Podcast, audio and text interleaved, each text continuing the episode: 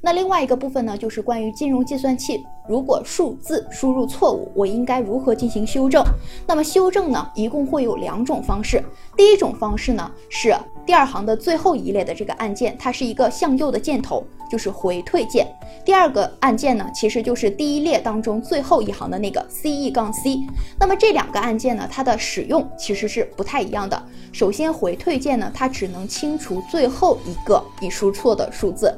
然后呢，C 杠 C 是清除全部的数字，就是你现在正在输入的全部的数字。